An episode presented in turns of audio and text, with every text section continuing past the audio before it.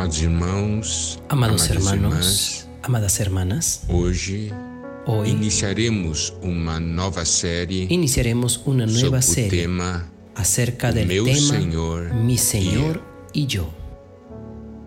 Dentre as muitas menções De entre que o las Senhor muchas menciones que el respeito Señor à sua hace respecto a su venida, Várias estão no contexto varias están de acuerdo a un contexto de la relación entre Señor y siervo.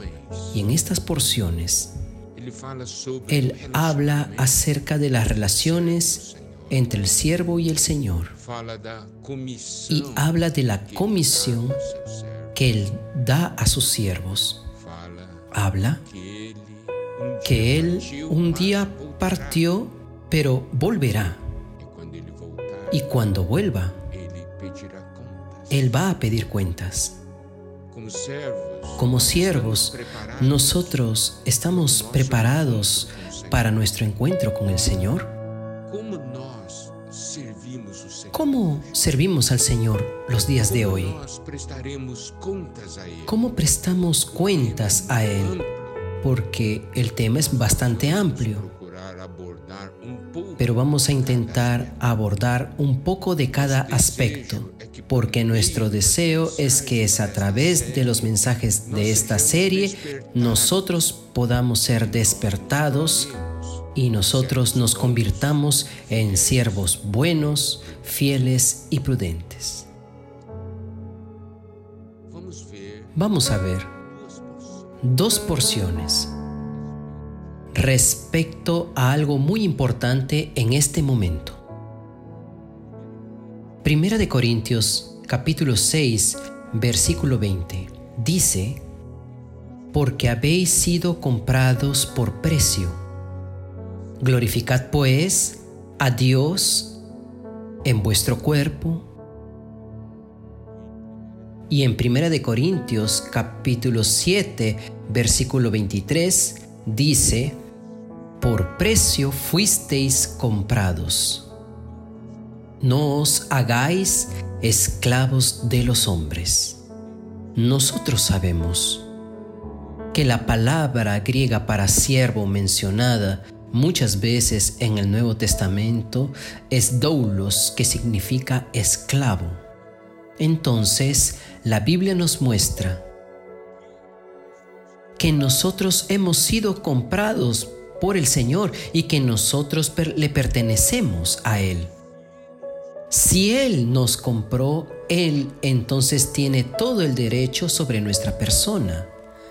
Y el precio con el que nosotros hemos sido comprados ha sido un precio muy elevado. Salmos 49, versículos 7 y 8 nos dice lo siguiente. Ninguno de ellos podrá en manera alguna redimir al hermano, ni dar a Dios su rescate, porque la redención de su vida es de gran precio y no se logrará jamás. Aquí nos muestra que nosotros hombres no conseguimos pagar este precio. Nadie puede redimir, volver a comprar, ni pagar por él a Dios su rescate. La redención del alma de él es carísima, es de gran precio y no se logrará jamás. La tentativa del hombre cesará. Pero Dios hizo, hizo que esto pueda ser una realidad. Nosotros hemos sido comprados por precio, por un precio muy alto.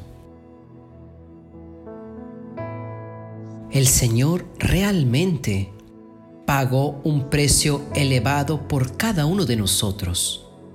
Acuérdese, amado hermano, amada hermana, el precio que Él pagó es el mismo para usted y para mí.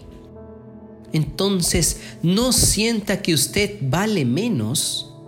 Todos nosotros tenemos el mismo valor delante de Dios.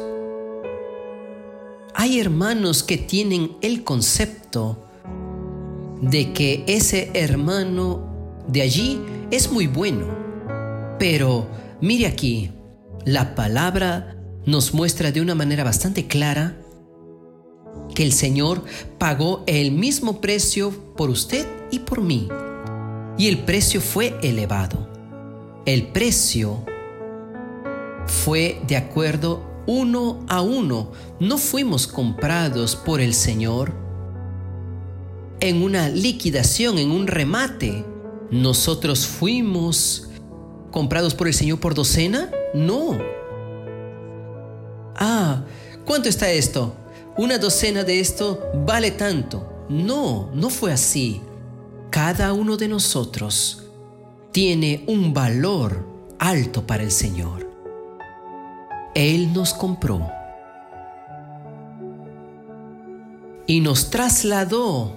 Colosenses 1:13 nos dice, el cual nos ha librado de la potestad de las tinieblas y trasladado al reino de su amado Hijo, en quien tenemos redención por su sangre, el perdón de los pecados.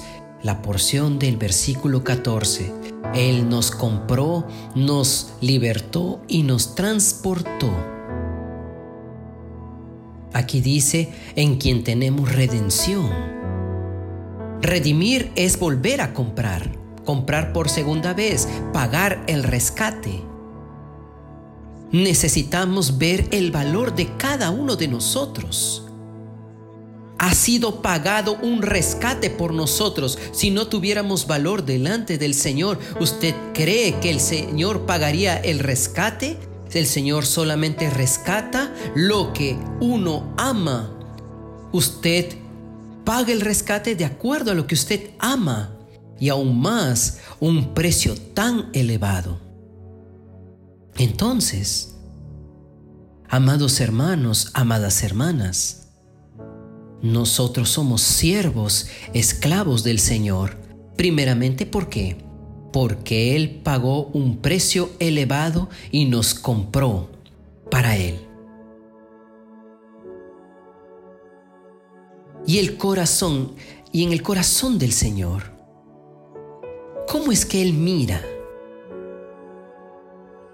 Para nosotros que somos sus siervos, nosotros podemos tener una visión de esto. En Isaías capítulo 41 versículo 9 nos dice, porque te tomé de los confines de la tierra y de las tierras lejanas te llamé y te dije, mi siervo eres tú, te escogí y no te deseché. Aleluya.